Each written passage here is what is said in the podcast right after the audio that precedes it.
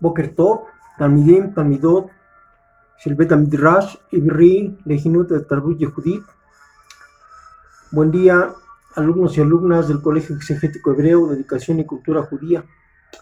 En esta hermosa mañana vamos a aprovechar que llegamos temprano.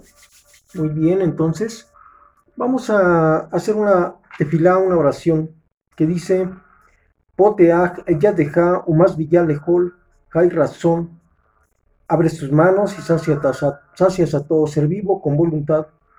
Tzadik Adonai Behol de Rahab, Behasid Behol Maasab, justo es Dios en todos sus caminos y piadoso en todas sus obras. Karob Adonai Lejol Correab, Lejol Asher Yigrauhu Behemet. Cercano está Dios de todos los que le invocan, de todos los que le invocan de verdad. Redson Yerreab, Yase, Beet Shabbat Am, Yishma Beyoshim, y sus clamores escuchará y los salvará. Amén. Sabemos que cuando clamamos al Eterno, Él escuchará nuestro clamor y nos salvará. Bien, Fíjense que en esta mañana hermosa vamos a hablar de un tema que tiene muchas veces controversia con, con las personas, porque se sienten esclavizadas por, nuestro Creador, o sienten que, que Dios les prohíbe porque no los quiere, porque no los ama, pero vamos a analizar qué es el libre albedrío. Bien, el hecho de que el hombre tenga o no libre albedrío determina su capacidad de aceptar o rechazar la responsabilidad sobre su propia vida. En el tratado de Iglot Teshuvah del Rambam, Maimónides, escribe que a cada persona le fue conferido el libre albedrío para efectuar elecciones deliberadas, para lograr desarrollar su propio potencial. En Miktag Me Eliyahu, el Jajam Dessler enseña que no hay peor pérdida que desaprovechar las oportunidades de la vida. No utilizar la capacidad de libre albedrío es la mayor pérdida de todas, ya que este es el objetivo mismo de la creación. Fíjense que el Eterno, recordábamos la tefilidad de ahorita, pues Él es bueno, todos sus caminos son rectos y justos, y al ser humano en general, a toda la humanidad en general, desde Adán a Rishon, desde el primer hombre, le dio libre albedrío. No lo hizo un robot, no lo hizo un esclavo subyugado a que ahora lo haces a fuerzas. No. El libre albedrío es tener la facultad de decidir si lo hago o no lo hago. Pero veamos muchas veces cómo el mismo libre albedrío ha destruido las vidas de las personas o ha dañado eh, la neshama, el alma de las, de las personas. El pueblo judío tiene libre albedrío y veamos eh, la, diferencia entre el libre albedrío del pueblo judío con el libre albedrío que tiene eh, las, las, naciones seculares, la sociedad en general, que no guardan los mandamientos. Dicen, eh, bueno, el pueblo judío dice que el libre albedrío nos fue dado para rechazar lo malo y hacer lo bueno. Vean, ¿eh? Rechazar lo malo y hacer lo bueno. Y las naciones seculares, la sociedad en general que no guardan los mandamientos de Hashem, de nuestro Creador, dicen que el libre albedrío les fue dado para hacer lo que ellos quieran, lo que más les conviene.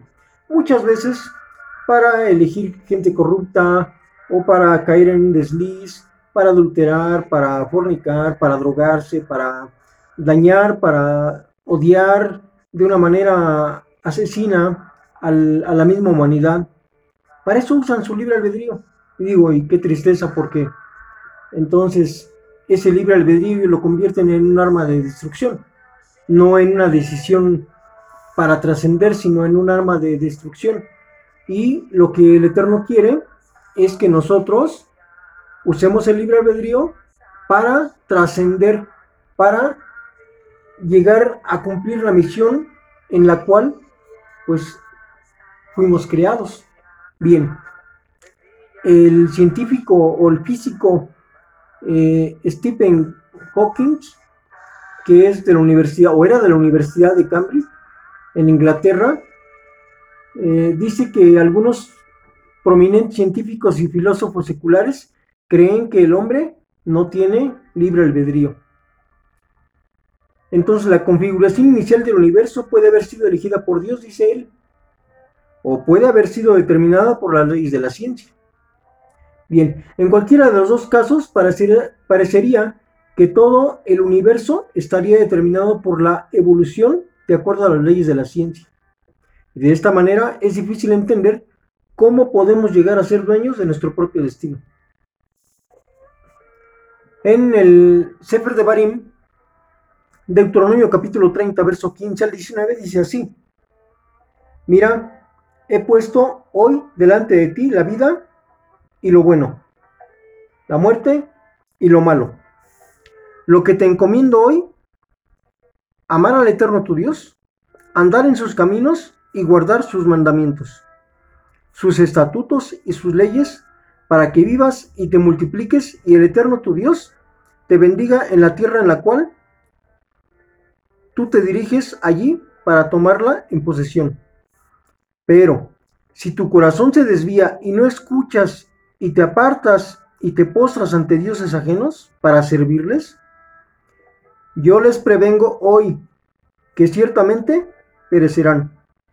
No prolongarán los días sobre la tierra hacia la cual cruzas el jardín para entrar allí y tomarla en posesión. Pongo hoy por testigos ante ustedes al cielo y a la tierra. He puesto delante de ti la vida y la muerte, la bendición y la maldición. Deberás escoger la vida para que vivas tú y tu descendencia. Amén, que razón. Veamos cómo el judaísmo enseña que el hombre, que al hombre se le dio libre albedrío para que pueda tomar decisiones pensadas y trascendentales. Porque veíamos algo muy importante que decía, he puesto ante ti la vida y el bien. Fíjense, ¿eh? la vida y el bien. Y también la muerte y el mal. O sea, tú puedes escoger qué es lo que quieres. Dice, yo te ordeno hoy que ames al Eterno, tu Dios. Que, vayas en su camino y que cumplas sus preceptos, sus mandamientos, decretos, sus leyes. Entonces vivirás y te multiplicarás. Y el Eterno tu Dios te bendecirá en la tierra a donde vas a heredarla. Pero aquí hay un problema. Dice, si tú desvías tu corazón y no obedeces, y te postras ante otros jueces ajenos, otros dioses que tú te inventes para servirles. Hoy en la actualidad, el dinero se ha vuelto un dios. La fama se ha vuelto un dios. Eh, el status quo, el estatus económico o social de una persona se ha vuelto un dios. El egoísmo, la soberbia, el orgullo se ha vuelto un dios y la gente le sirve pero ellos piensan que, no, que ellos fueron creados así. y pues eso es su carácter, dicen. Es mi carácter yo así soy. Bueno, eso, eso suponen ellos. Pero dice, ¿qué dice el Eterno? Yo declaro en este día que de seguro serán destruidos. Más adelante dice, no prolongarán sus días en la tierra que vas a heredar al otro lado del Jordán. Pues hoy pongo por testigos contra ustedes a los Shamayim y a la Ares. Dice, hoy pongo por testigos a los cielos. El verso 19. Dice los Shamayim y la tierra. Et a Shamayim beet Aretz. A los cielos y a la tierra. Entonces, estos son testigos que no, no podemos eh, ignorar porque fueron creación del mismo eterno. Entonces, dice aquí, les di, yo les, les di a escoger entre la vida y la muerte, entre la bendición y la maldición. Dice, Aberrajá, Beakelalá. Berrajá es la bendición y aquel alá es la maldición. La palabra verajá tiene, así la palabra literalmente tiene la bet, la resh, la jaf y la ei. Son cuatro letras que tenemos que ver qué importante es aceptar la verajá de Hashem, la, la bendición de Dios. La bet es lo doble de 1, vale 2. La resh es lo doble de 100 porque vale 200. La half es lo doble de 10 porque vale 20.